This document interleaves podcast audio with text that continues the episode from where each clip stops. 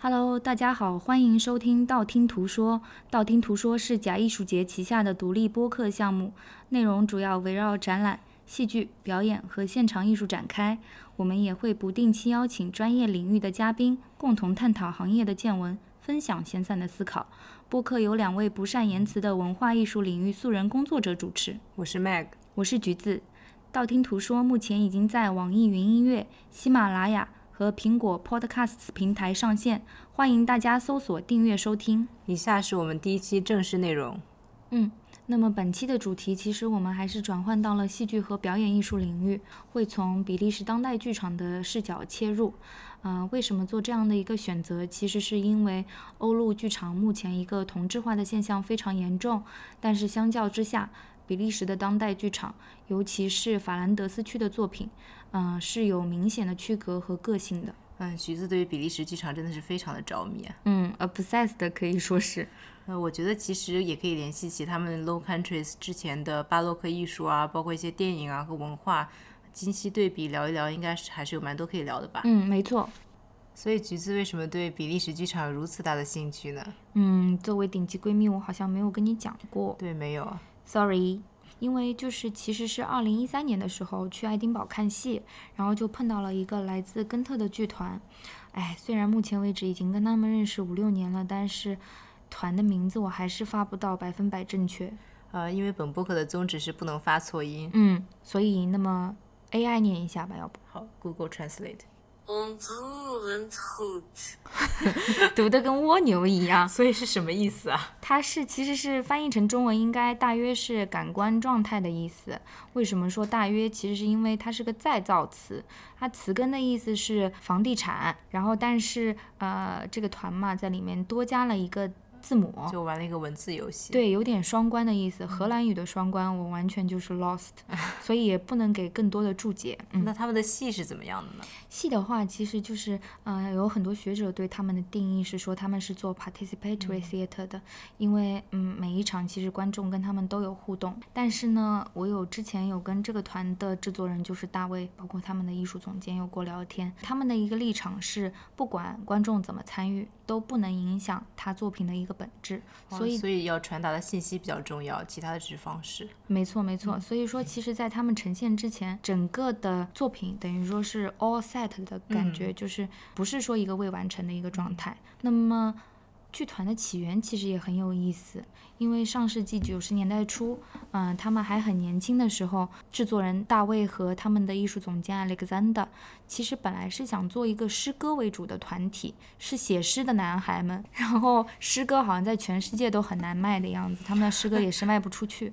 于是他们就想了一个办法，说，那我们就用 performance 的形式去。表演我们的诗歌吧，所以他们的诗歌是用弗莱芒语吗？应该是的啊，但是反正 他们也会，出去 了。对对对，就是讲弗拉芒语的人本身就很少，但其实不得不讲，他们的语言天赋还是很强的，每个人基本上三四门外语是标配。对，这个很钦佩了，所以说他们的戏比较容易做出国嘛，感觉。对的，mobility 很高。然后讲回他们的诗歌这个表演，当时表演了以后呢，就有很多人。嗯，对他们开始逐渐关注，然后他们就组成了一个剧团，去参加了一个叫海边戏剧节的这样的一个艺术节吧。这是在哪里？这就是在比利时当地。那么在当年，其实欧吉也是一举拿下了海边戏剧节的青年艺术家奖。非常值得一提的是，现在大卫是这个艺术节的评委。所以这个团现在主要还是在欧洲演出。对，没错，欧洲的巡演其实占了他们的大部分日程，但是在全世界范围内曝光率也是很高的。嗯，之前来过香港，今年好像又要带全新的一个作品叫《Lies》。过来是什么样的作品？两年前我在爱丁堡看过，但是我觉得跟你剧透了就没意思。看过我们再讨论，好不好？好的。然后呃，我还有一点想要补充的就是，呃，其实通过欧基也算是打开了呃比利时当代实验剧场的一个面貌，整体的面貌。嗯，为什么这么说？就是因为大卫其实从二零一三年开始，在爱丁堡当地有做一个名叫 Big in Belgium 的主题性的策划。每年爱丁堡艺术节期间，他都会邀请啊五到六组当地实验的中生代的创作者带作品去爱丁堡。然后我也是通过他们才知道说，哦，原来比利时的当代剧场是这么强的。所以这个文化上面的强弱一般是怎么定义的？我觉得如果要量化的数据的话，我们可以参考一个叫 Good Country Index 的网站。我之前有看过，对，它分几类？对，分了大概二四六七七类。然后我们在文化这个 culture 一栏的话，其实能看到比利时和荷兰在最新的数据里面是分别列在第一位和第二位的。地帝国很厉害，嗯，名不虚传的厉害啊。我们英国和法国都有十几位了。对的，法国在十四。我们喜欢的英国在哪里啊？十一好像。嗯，对，十一。嗯，所以其实这个榜单还是有一些排名令人挺意外的啊。对。但是其实你看，现在 culture 和它的 health well being 和它的 prosperity 其实大部分是成正比的。好像长久以来一直都是这样的。对啊，其实讲到低帝国，他们巴洛克时期的时候，艺术发展的比较有趣，也是因为是呃十七世纪初，他们就忽然富裕了起来嘛。两个部分都是，嗯，北边的 Dutch Republic Protestant 的那一块，嗯，其实也是从西班牙统治下分离出来了，就变成那个 citizens，就是 wealthy citizens，有公民精神了。对啊，自己去统治吧，然后也是中产阶级发展的比较快。Protestant 也是不允许画呃圣像的嘛，所以说他们其实就发展出了非常非常。呃，细致的分类吧，可能 genre painting 啊，still life 啊，各种吧。然后，而且画 genre painting 的，可能你就。只是画，比如说 Terrancing，它就变成了非常 specialized 的一种画苹果的画苹果。对，为什么会发展成这样？也是因为大家有钱了，然后就不再是王公贵族，普通的人也会去买很多画，所以这个市场其实就很大。嗯，市场越大，它其实就越细分嘛。嗯，所以说其实也就发展出所谓的嗯荷兰的一些静物画什么。嗯啊，但是其实呃说到他们不允许画圣像啊，但是他们在那些 genre painting 包括 still life 里面都是有很深很深的宗教含义的。嗯，所以其实你去研究荷兰巴洛克艺术。包括 portraits 什么的，其实都是还有蛮深的可以研究的吧。嗯，然后我们讲到那个嗯比利时那个部分，其实当时属于是 Flanders 嘛。嗯，Flanders 就是他们还是属于天主教的君王的统治下吧。嗯，呃，他们的巴洛克就是还是蛮 Catholic 的。就比如说鲁本斯，他当时在安特卫普嘛，安特卫普当时也是非常非常富有。当时现在还是很富有。对对对，现在是时尚之都，当时也蛮时尚的。对。啊，然后去安特卫普，你可以看完时尚博物馆，走几步就是。鲁本斯故居，嗯，然后鲁本斯的故居是怎么样的？其实里面也是很华丽，因为当时安特卫普也是一个非常富裕的城市嘛。然后鲁本斯当时也是比较有钱吧，而且他是比较 well educated，所以说其实看他的故居也能看出当时比较 well to do 的安特卫普市民是怎样生活的吧。嗯，但是我知道与他同期其实还有另外一名艺术家，名叫伦勃朗，他在阿姆斯特丹。对，阿姆斯特丹其实当时就是属于。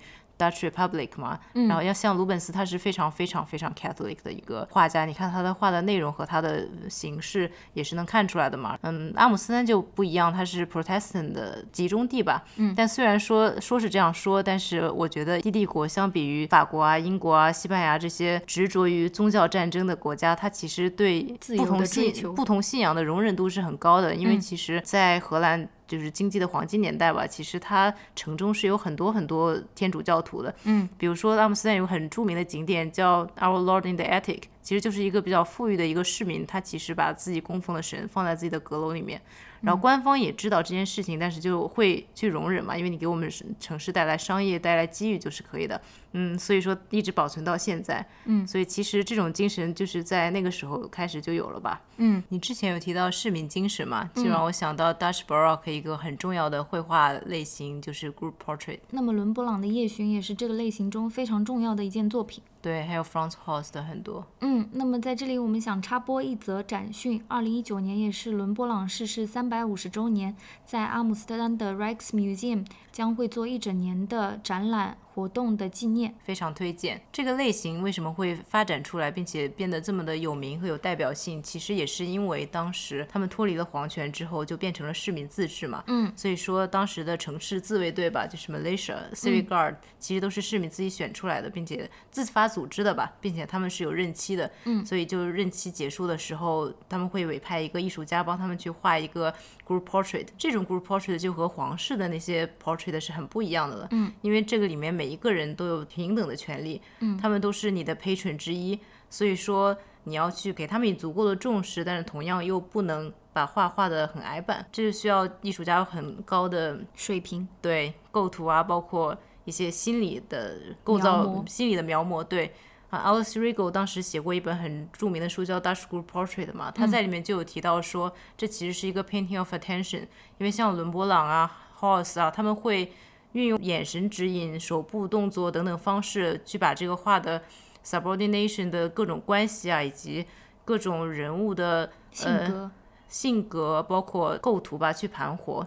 所以说，其实也是一种由于社会的发展而形成的一种绘画上的风格。嗯，对。那么我们把话题再转回戏剧，其实伦勃朗的画作也是影响了一位我非常喜欢的希腊当代剧场创作者的全新力作，叫《The Great Tamer》。这位剧场创作者的名字叫 Dimitris Papaioannou。没有发错音吗？没有发错音。这幅画的呃里面的主角其实是一个外科医生。然后那幅画的名字是什么来着？The Anatomy Lesson of Doctor Nicholas Top。对，没错，这也是一个 group portrait 的刚好。嗯，是。而且刚刚讲的那些关于眼神啊，关于 coordination、subordination，在这幅画里面也完全可以看出来。嗯，那么在现场，其实 Dimitris 是用了一个叫活人画的方式啊，tableau vivant。对，把它直接的还原了。其实这个联系是可以看出来的吧？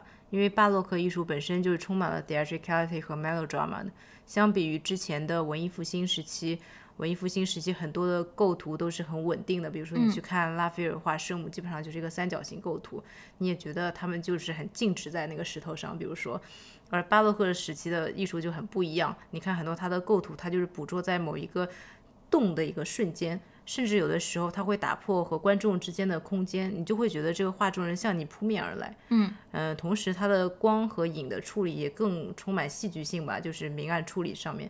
所以说，其实我很能看得出，就是说戏剧界的人会拿巴洛克艺术做 inspiration 吗？对的，不仅会拿巴洛克艺术做 inspiration，还会拿文艺复兴做 inspiration。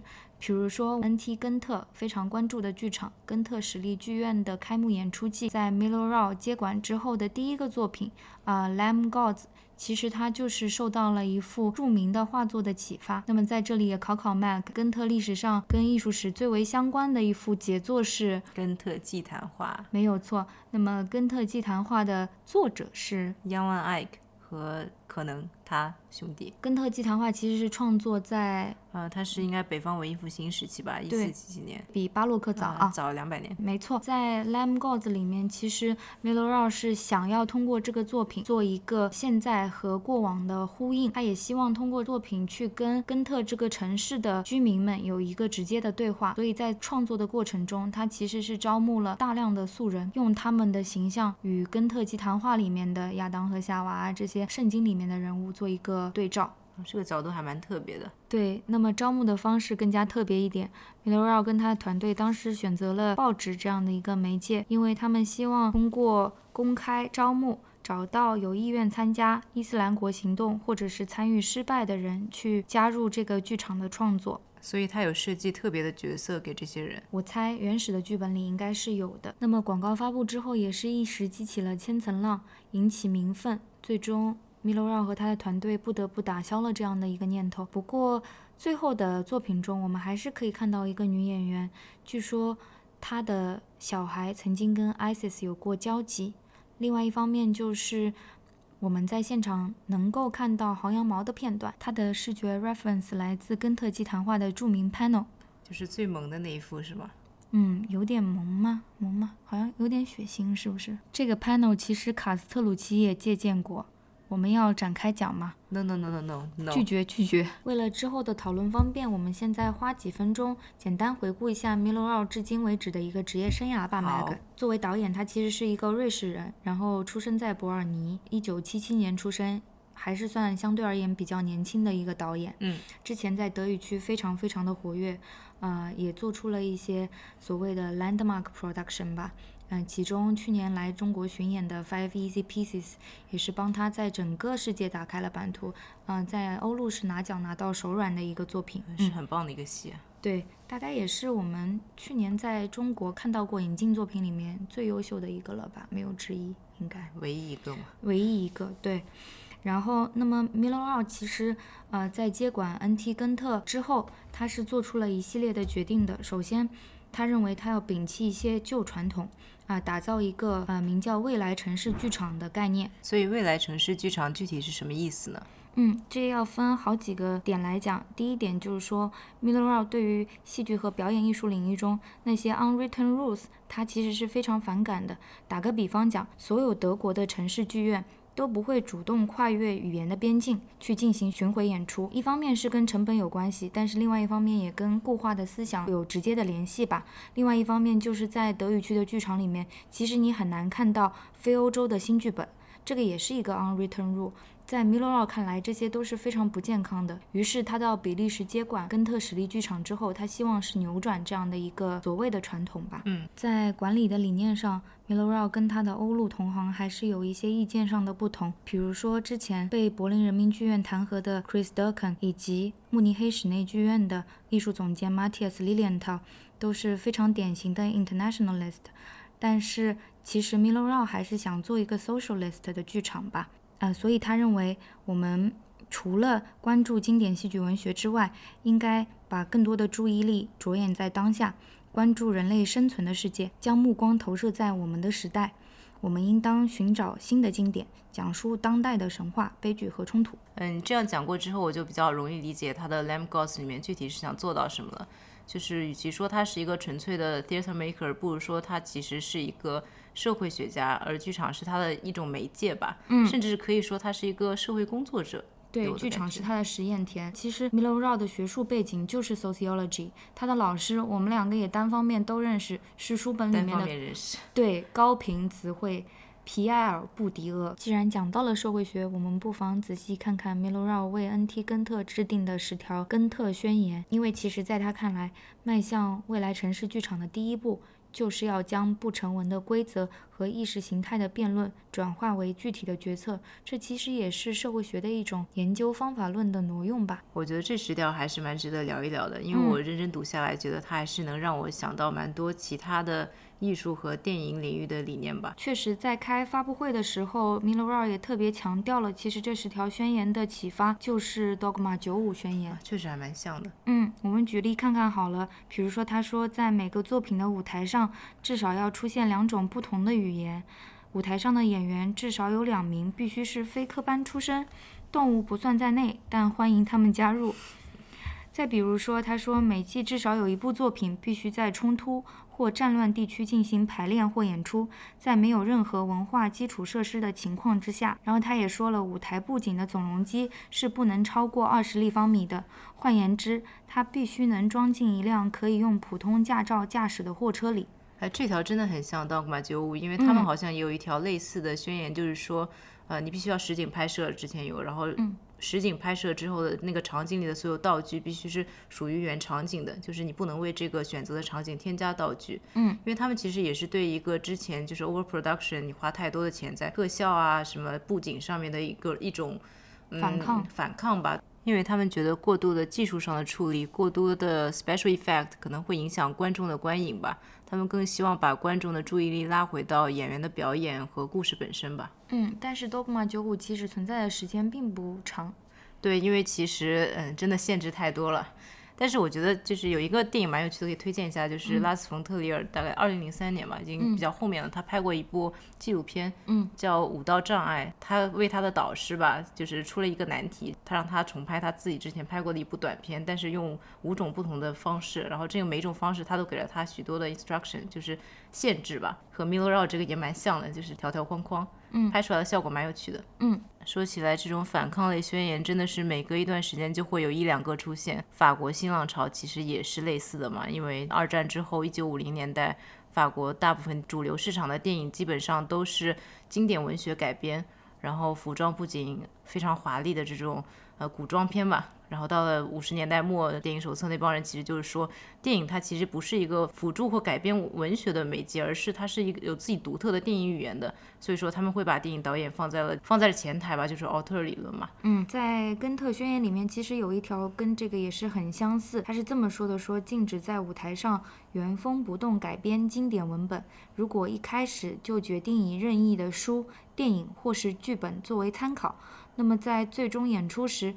该部分内容的呈现时间是不得超过作品总长的百分之二十。从这个角度看，Milo Rau 其实也是非常强调剧场的唯一性的。对，这个其实和新浪潮也蛮像的，因为新浪潮所谓的作者电影，它也是把电影的独特性体现出来了吧？所谓的作者电影，就是把电影的导演放在最重要的位置，把电影语言放在最重要的位置。嗯，所以比起改编自文学的作品，新浪潮电影可能本身拍摄的过程，它就是一个创造的过程吧。电影语言也是非常重要的，比如说跳剪啊、移动拍摄啊等等。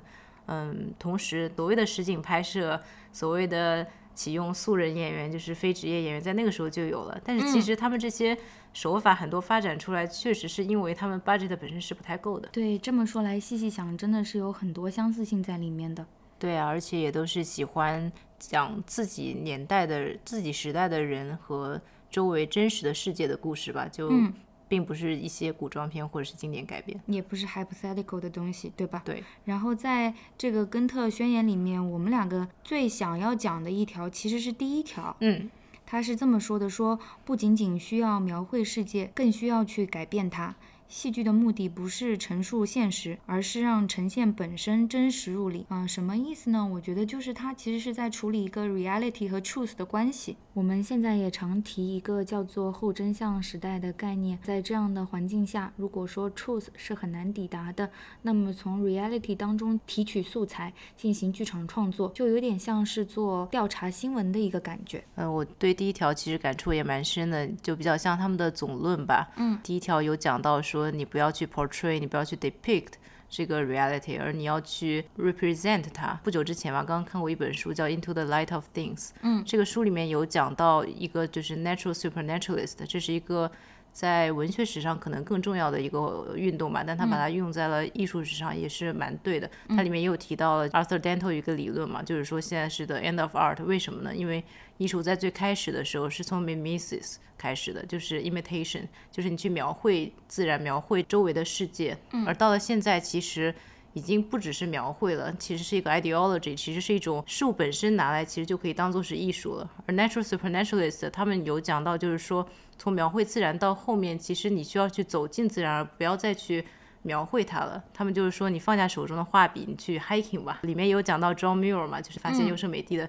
Trail 的一个人，他把他和罗斯金做对比，他有讲到说，人类最终要追求表达的美，其实这个词不太对了，就是要追求表达的意义吧。其实最高层次的 representation，对，其实在自然本身，也就是在周围的事物本身。然后他最后有达到一个结论，就是 the beauty of commonplace，嗯也是 transfiguration of commonplace。嗯。那么像这样的一种理念移到当代剧场的语境中，其实就是 celebration of common people's life。那这样的一种现象，其实也是为什么我对比利时当代剧场创作那么着迷的原因，因为这个主题在他们的作品中是非常常见的。所以讲了那么多，中场总结一下，就是当代的无论是剧场还是艺术的理论，很多其实都是有迹可循的吧，都是可以联系上下文对照着看的。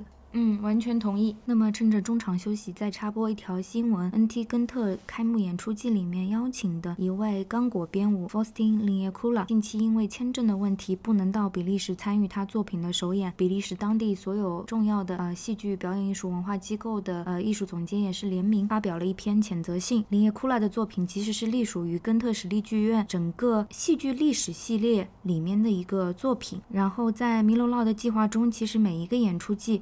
嗯，艺术家都会通过作品去审视戏剧的历史。开幕作品其实也是他亲自指导的，名叫《La p e 对，也就是复排戏剧史的意思。去年去根特拜访的时候，其实也是看到了这个作品，应该说是一如既往排的相当的扎实。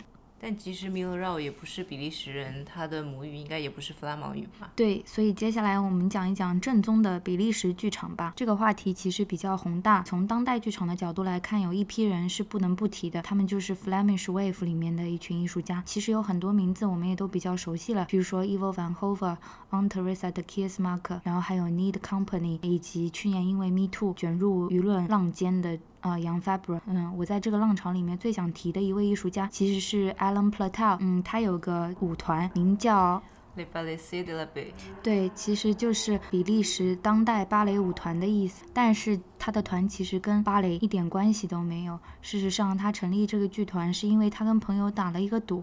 当年他们在八十年代去看了一个非常传统的芭蕾表演，Alan p l a t o 觉得特别差，于是跟他同去的朋友就。嗯，挑战他说，那你觉得他差，你能不能做出一个比他更好的作品呢？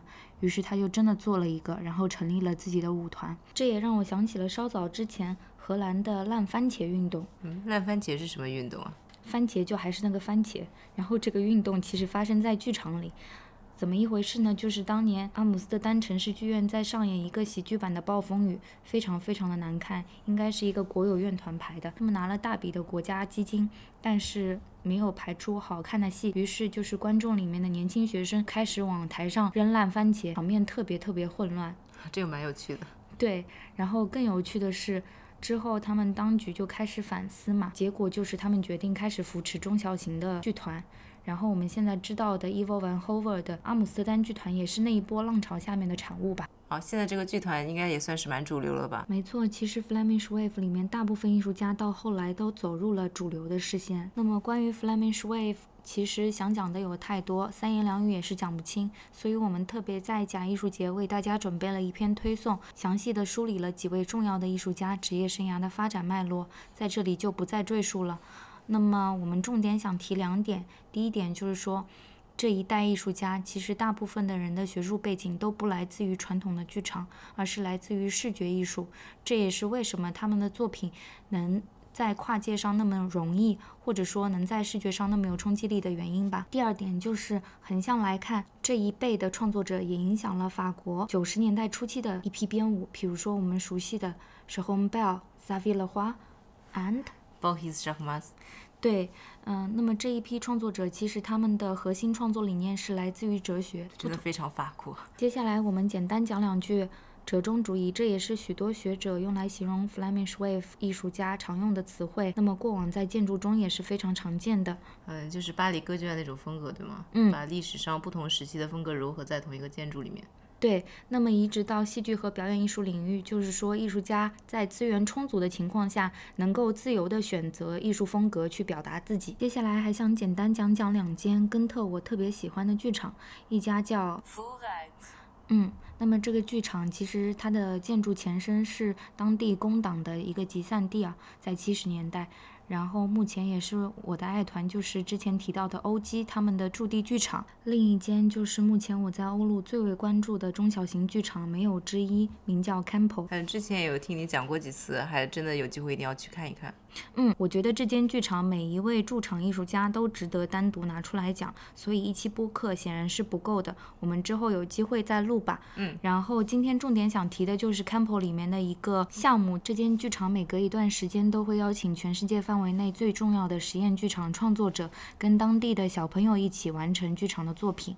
那么我们过往看过的轻松五章也是在这样的机制下面出来的佳作。嗯，效果非常好。嗯，今年这个项目其实找到了我非常欣赏的一位编舞，叫 Young Martins，跟当地的青少年剧团叫 Fabulous 一起完成了一个叫 Passing the Bechdel Test 的作品。这个作品邀请了十三位小演员，然后借用的素材来自伍尔夫、桑塔格、Winterson，甚至 Slonge 过往的作品。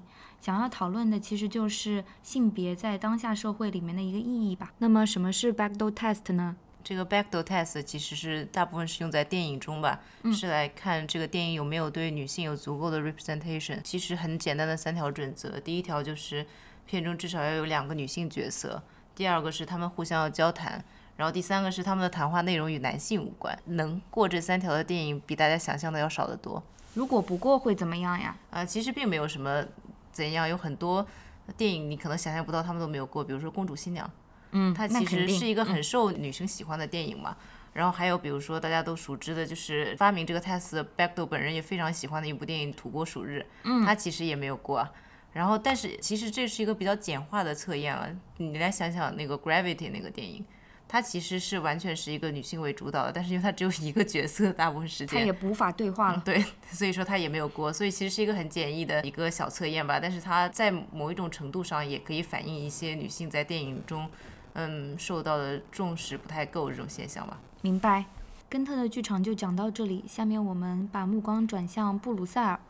嗯，插播一个问题啊，布鲁塞尔的剧场是法语的还是弗拉芒语的？都有，但是我们在本期中关注 Flemish Theatre。嗯，还有一一区是讲德语的。嗯，在布鲁塞尔开 theatre 啊、KVS 啊这些 production house 都是弗拉芒语区特别特别重要的剧场，但是因为他们的过去和现在的发展，我都还有很多漏需要去补，所以可能在补全之后，我们才能细细的讲过。今天我特别想要提的，其实是一个在布鲁塞尔的国际艺术节，叫 Kusten Festival des Arts，然后这个名字，对，就是艺术节中的艺术节。非常有自信。他的前任艺术总监 Christoph Slagmunder 也是欧陆整个艺术管理界非常非常重要的一位人物。那么，相较于欧美剧场比较明星式的这种艺术管理者，其实 Christoph 的 visibility 并不是很高，但是他在专业工作者心目中的地位是非常非常高的。他在过去的十几年里面，把一系列的实验剧场创作者带到了他这个节，比如说来自西班牙的 El Condo 的 Dofie。然后还有我们熟悉的 Milo Rao，还有为后戏剧剧场代言的团体，包括日本的冈田立圭，也都是他介绍到欧陆的。什么是后戏剧剧场啊？这个要讲明白，我们可能要录一季的播客。我觉得还是推荐一本同名的书给大家好了。写作者是德国学者汉斯雷曼。那么德国人为什么又都叫汉斯呢？